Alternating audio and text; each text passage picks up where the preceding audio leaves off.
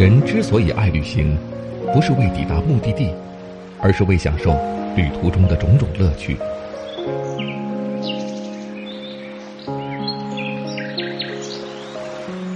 如果问我旅行的意义是什么，我也不知道。假如你还没有出发，不如和我一起听路上。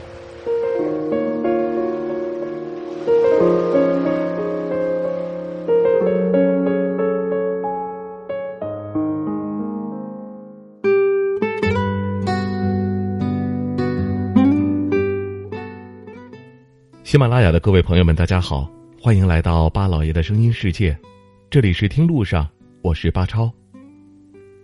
春节前爆发的武汉疫情牵动着我们每一个人的心，随着疫情的扩散，湖北成了每天新闻的瞩目，那些曾经都不曾听说过的湖北县城，一次又一次出现在新闻上。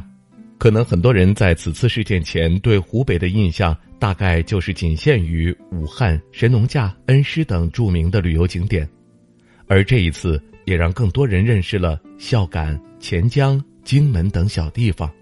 而要说到武汉的后花园，倒是有好几个地级市和县级市在争这个名号。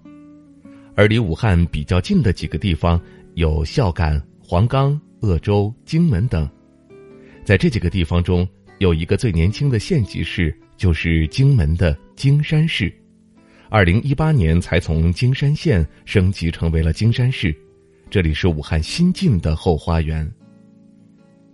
荆山位于荆门最东部，有“鄂中绿宝石”的美誉。之所以被称为武汉的后花园，除了因为它优越的地理位置，更是因为它拥有秀丽山川的自然风光。很多武汉人周末的时候都会到金山去玩。从武汉坐火车到金山只要一个小时，就像杭州到上海一样；而金山到周边的大城市，像襄阳、宜昌等，也都在一个小时以内。金山是湖北中除了恩施、神农架以外，旅游资源最为丰富的地方。鹿林山、太子山、空山洞、会亭湖、鸳鸯溪、美人谷。丰富的旅游景点成了武汉人甚至是湖北人最喜欢出游的地方，而金山这个地方也是以旅游支撑起来的城市。这一次的疫情也让这座原本秀丽的城市变得非常寂静。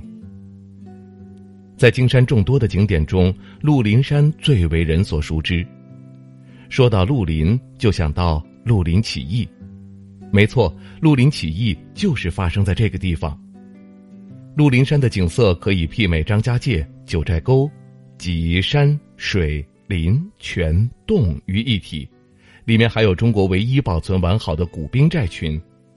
只是鹿林山在全国的知名度没有张家界九寨沟那么响亮，即便这三个景区是同期被批准为国家级风景名胜区。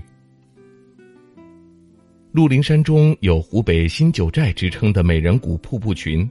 深不可测的美人潭、奇妙的沐浴潭、秀丽的秘方潭和众多的绝壁、溶洞、瀑布连接在一起，是鹿林山中最美的风景。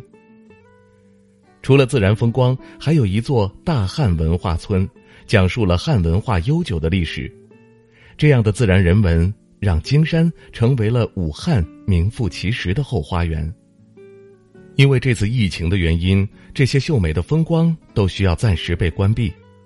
但是，青山常在，绿水长流。我相信这些优美的自然风光，在春暖花开、疫情退散之时，又会变得格外美丽。到时候再到湖北旅行也不迟。那您去过湖北哪些景区旅行呢？疫情结束之后，您又最想到哪儿去玩呢？欢迎大家。在节目下方的评论区留言，发表您的看法。好了，感谢您收听我们这一期的《听路上》，下期节目我们再会。